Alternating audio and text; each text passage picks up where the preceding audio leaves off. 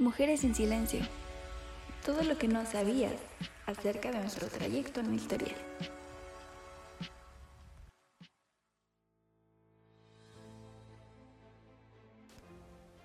En la política, el concepto de mujeres genera un contraste directo con el estereotipo femenino de madre responsable. Y es que a pesar de que la mujer no ha sido vista con gran participación en los movimientos sociales, en realidad tuvo una aportación muy significativa para las decisiones políticas, especialmente las de Latinoamérica. Y es que poco a poco, después de la independencia de diversos países latinoamericanos, la mujer se volvió el centro de atención debido a su derecho a votar y a su activa participación en el ámbito político. Uno de los primeros países en introducir el sufragio femenino fue Ecuador en 1929. Esto dio un salto que comenzó un gran proceso en toda América Latina que finalmente concluyó en Paraguay en 1967. El voto femenino, sin lugar a duda, no solo abrió oportunidades para las ciudadanas, sino que también llevó a algunas de ellas a cargos políticos de gran importancia, a pesar de ser periodos cortos o provisionales. Una de las más relevantes de los últimos años ha sido Michelle Bachelet, una política chilena quien fue electa como presidenta de su país y marcó uno de los mayores hitos de la historia republicana, siendo la primera mujer electa para ejercer el máximo cargo gubernamental. hemos recorrido un largo camino y hoy tenemos más leyes, políticas y programas. Existen acuerdos y tratados internacionales y contamos con un conocimiento más amplio que nunca para hacer frente a la violencia contra las mujeres. Pero sabemos que esto no es suficiente. Los gobiernos y los líderes deben dar el ejemplo.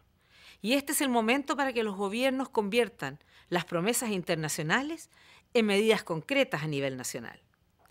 Esperamos ver leyes nuevas, mejoradas y planes de acción nacional que incluyan centros de acogida, servicios de, atención telefónica, asistencia médica y jurídica gratuita para las mujeres víctimas de la violencia y también sus hijos. Necesitamos programas educativos que enseñen sobre derechos humanos, igualdad y respeto mutuo. Asimismo, se debe incrementar el número de mujeres en la política, en los organismos encargados de hacer cumplir la ley y en las fuerzas de mantenimiento de la paz.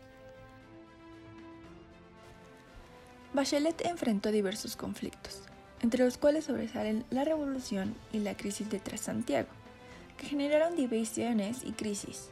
No obstante, al empezar la segunda mitad de su mandato, el sello social y su evaluada gestión de la crisis económica mundial de 2008 permitió que Michelle creciera en su popularidad, alcanzando cifras históricas de apoyo a nivel latinoamericano.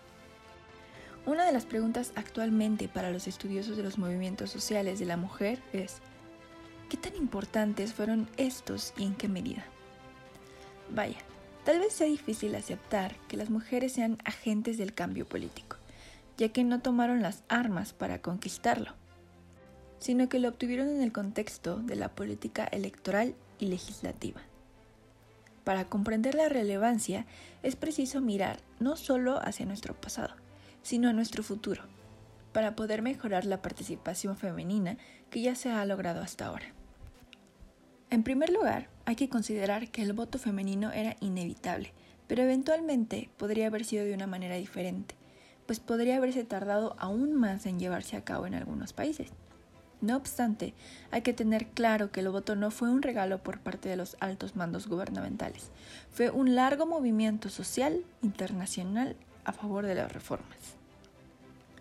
Por otro lado, es importante saber que los derechos de las mujeres no se producen a la par de la democratización, pues si bien algunos países que aprobaron el sufragio femenino eran demócratas, en algunos otros las mujeres lograron el voto bajo gobiernos autoritarios. Dos aspectos más que tampoco deben ir relacionados son lo femenino y lo progresista. Sobre todo hablando de mujeres, el progresismo y tradicionalismo siempre han tenido una pequeña guerra entre ellos.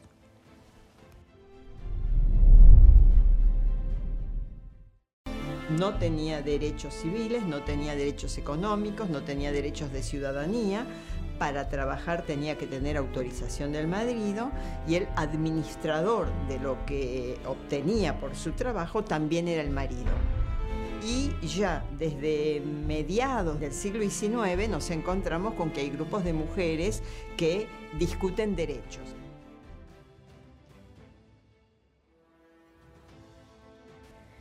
Finalmente, a pesar de que los sistemas de partidos han servido históricamente como formación de políticos, también han excluido a las candidatas. Esta falta de apoyo de los partidos afecta especialmente a las mujeres cuando llegan a ser locales o empiezan una vida política. Hoy día, a medida de que cambia la sociedad y crece el activismo, vemos en los puestos gubernamentales a más aportando su voz y asimismo nuestras esperanzas para crear una democracia justa crecen y fortalecen la lucha que hasta ahora ha sido tan larga.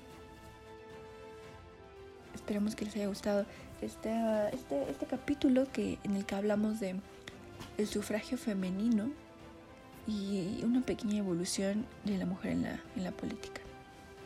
Nos vemos. Mujeres en Silencio. Todo lo que no sabías acerca de nuestro trayecto en la historia.